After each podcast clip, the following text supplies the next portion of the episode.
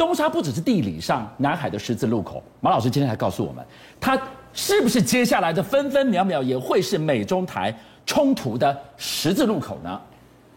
蔡英文总统透过 CNN，等于是向全世界讲，美军在台湾，哇，四十多年来不能讲的秘密，嗯，趴下头盖接起来，是，大家都知道美军在台湾，AITU 海军陆战队，知道是知道，老共知道知道，但不能讲，讲大家就当作没听到没看到，现在一宣传，两岸局势突然间一系丕变，会发生什么事情？我们来观察，但是我先跟大家讲，《华尔街日报》在昨天登了一篇文章，这个文章写出来的人非常有重量，他是美国国防部的前助理部长寇拜，寇拜文章标题是什么？台湾之战可能很快到来，要开战了。对，注意哦，我再讲一遍，国防部前助理部长寇拜写台湾之战很快来到，他说三个原因，第一个。老共不惜动武，第二个，老共建立了现代化部队，第三个，剩余的时间跟机会不多。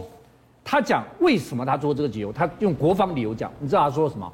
他说一个国家对另外一个地区进攻的所有演习，老共全都做了。我告诉大家，这是老共最新的演习。解放军报报道了，对，他以整个空降兵的旅出动了多架运九跟运二十展开。实战空降演练，我跟大家讲哦，这个演练是什么？他写的很详细哦。第一个，一个旅上的运输机飞两个多小时，哎，对，飞两个多小时飞到第二个，飞到不知名的地方，多远去了？对，不是你飞的地方，你跳下去，你对当地的气候、当地的地形、当地的标志，你完全不了解，对，你盲目就跳下去了。第三个，当一个女的伞兵跳下去之后，运八的装甲车、战车、大炮都实际的，整个都丢下去了。他投放重装甲下去啊？对，他所有都是实战，是丢下去。他总共丢了一个旅三个机械化伞兵营的东西下去。我要跟大家讲一下哈，现在全世界只有两个国家有机械化的团以上的。机械化伞伞兵团，哪两个？哪两个国家？俄国跟中共。哦，是。它的机械化空空降旅最重要就是它的战车。那零三战车有什么重要呢？大家看一下，第一个它只有八吨重，它是蛮轻的，但第一它可以涉水的，它有三零三三零厘米的机炮，它有四枚反坦克飞弹，更重要是。它还有这个榴弹炮跟装甲弹，各位，大家知道最重要最重要一件事情，它是四个人坐在战车里面投样下来的。哇，就这个画面，刚刚看到他在整个降落伞慢慢慢慢慢慢降的车上有人呐、啊，一般都是人车分离的。哦，老共做到，我们必须要非常注意这件事情，他是。人在车里面，嗯，那人在车里面，第一个他有四个大降落伞，对，第二个它必须要有落地这个气气囊，不然他哐当撞下去，人在里面就昏到就伤了。而且他这个落地气囊哦，是。一感觉到触地之后，他就自己消气，自己消气后自己脱落，是让他的人车离开就走了。对，第三个它居然有液气悬吊系统，液气悬吊系统什么意思？就是第一个它可以涉水，第二个它落地之后有那个弹跳性。液气悬吊系统，所以看到没有？它液气悬吊系统有没有看到这个感觉？所以我们它这个空机械化空降旅，我们台湾要千万千万注意，一定要想出反制之道。这个空降画面，对，他要告诉我们，他要拿哪里吗？现在所有目光都集中在东沙岛这三个字，已经啪跳出来了。我讲一件事情你就知道了。华府很重要的智库叫新美国安全中心，他居然做了一个兵推，这个兵推是什么兵推呢？他出了一个报告说，我们兵推中共的军队打东沙，嗯哼，他可以把东沙打下来。嗯，注意要听清楚，他兵推是很容易就打下来，但是台湾军队跟美国的军队要反登陆，恢复东沙很困难。你夺岛，我就反夺岛，我再把它夺回来啊！第一个原因是，东沙岛的地理位置靠近大陆比较近，去汕头只有一百四十里，对，距高雄要两百四十里，是。比较远，对，所以他这个资源打是比较快的，哦，比较快。第二个，他对于夺岛的训练已经完全完成。我告诉你，其实老共对东沙早就势在必得，那为什么？大家看这个地理位置就懂了。你往日本、韩国，往日本、韩国，往台湾，所有的船舰都要经过东沙，对，它是。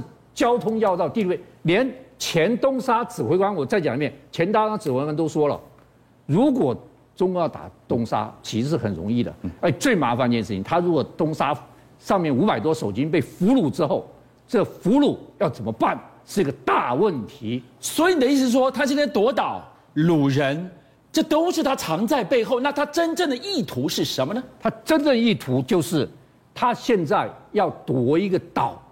一方面让大陆的民族情绪能够受到安慰，是一个就是要给台美之间做一些警告，所以现在反而打台湾本岛的几率是非常非常低的，但现在打一个岛的几率开始在逐步升高，我们必须要当心注意这个趋势。但马老师，你刚刚提到了今天不是有所谓的归复作战吗？你居然。告诉我们，归复作战的背后，我们是难中难又险中险，我们没有任何方法了吗？我们有一个渭江作战计划，这最高级别的叫渭江作战计划。我们的卫江作战计划就是说，我从屏东，当他打的时候，我从屏东用 C 幺三栋这个运输机是带着特种部队是前往驰援，然后我们有一个。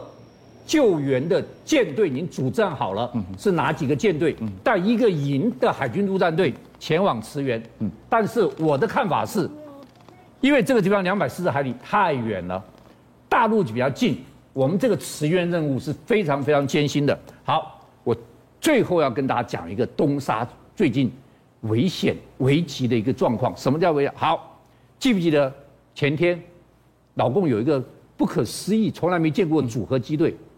米十七运运输空降直升机对，来来东沙附近，逼到这个附近，对，然后这个直十中型的攻击直升机也来这附近，然后运八直通机指挥通讯机，等于是未来飞机也来这个附近，从来没见过这种排列来了。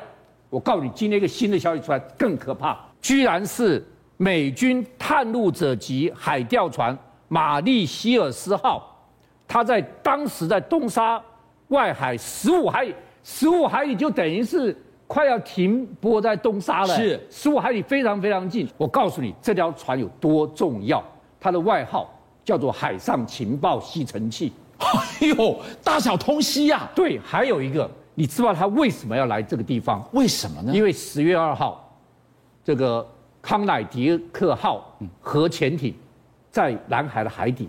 不知道撞到什么东西哦，对，撞了一下，对，船上十一个官兵受伤，现在就不知道什么原因啊，他就来做这个调查的。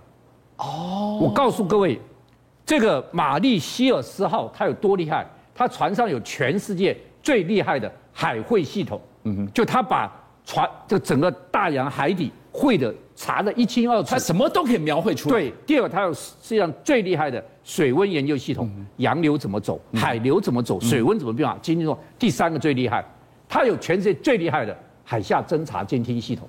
什么叫海下监听系统？我告诉各位，当潜水艇被他侦到了，他光从那个声音啪传进他大数据的电脑，啪一下就跳出来，这个是台湾的海龙号潜艇，这个是越南的什么什么潜艇，是哪一国？什么型号潜艇，他都可以知道。你知道为什么可以知道？因为他有个大数据的电脑，这跟指纹一样，对不对？他美国早就有那个海下监听系统，是他把他自己说四分全世界四分之三的海岸线是近海，他全都了如指掌。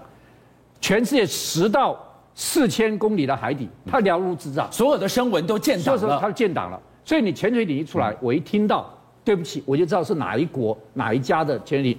所以他来一个秘密任务，他要搞清楚为什么康乃狄克号会撞东西，这么先进的核潜艇怎么会在海底撞了东西？你说撞了海底山脉，他对地形地物这么了解，就他的主动雷达、被动雷达这么厉害，他怎么会撞呢？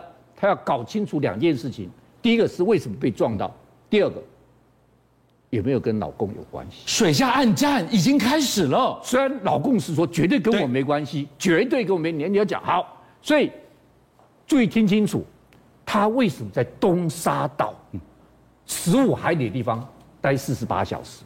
太有趣了，在他待四十八小时的时候，居然直升机舰全部都来了。